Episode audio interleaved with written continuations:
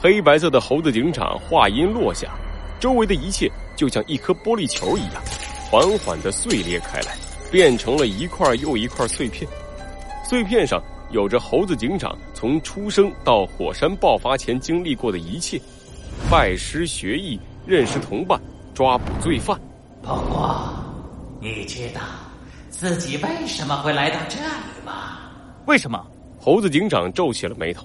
这个问题确实困扰了他许久，也是他在进入自己的内心世界之后唯一没有想通的问题。你不明白吗？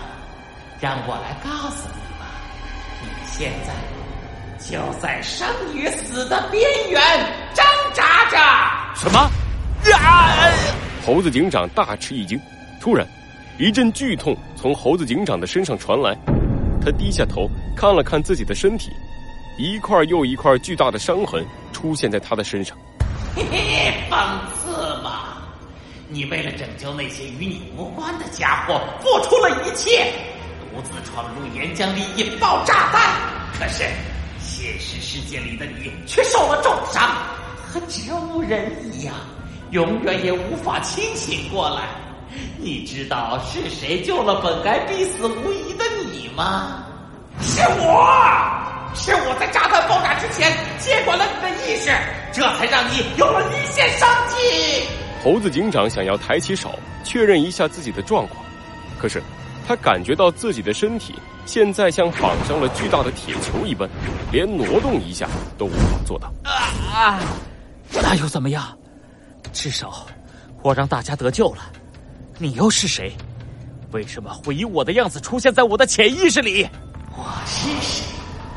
看到我的时候，你不就猜到了吗？我便是你，你便是我。当你凝视深渊的时候，深渊也在凝视你。猴子警长，你独自面对深渊的时间已经太久了。黑白色的猴子警长摇了摇头。打了个响指，一块碎片飞到了猴子警长面前。碎片里是一群穿着白大褂的黑鸡和三黄鸡，正在激烈的争吵着。在你沉睡的时候，我替你接受了现实世界的信息。你以为自己的牺牲拯救了所有人？不，你错了。他们仍旧在争吵。即使没有了兰博基尼，他们仍旧在争吵。你知道是为什么？他们在你的病房里争论该不该继续救治受了重伤的你。可笑吧？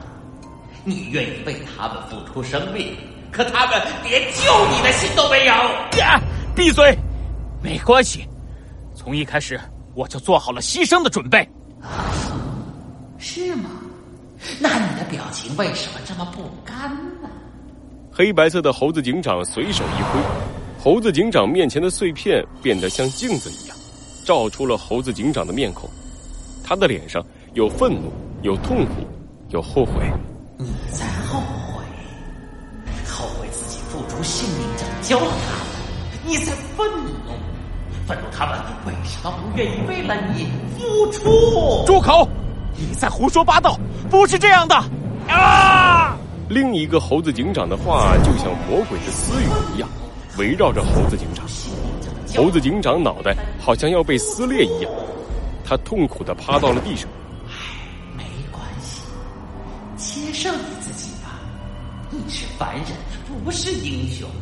你的心里一样会黑暗，你压抑自己太久了，放弃吧。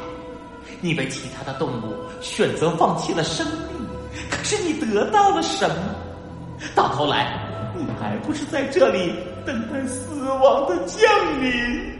黑白色的猴子警长带着邪恶的笑容，缓缓的向着倒在地上的猴子警长走去。他伸出了双手，做出了拥抱的姿势。只有我可以救，就是这样，接受我吧。我会取代你，回到现实世界，替你向他们展开复仇。嗯呀！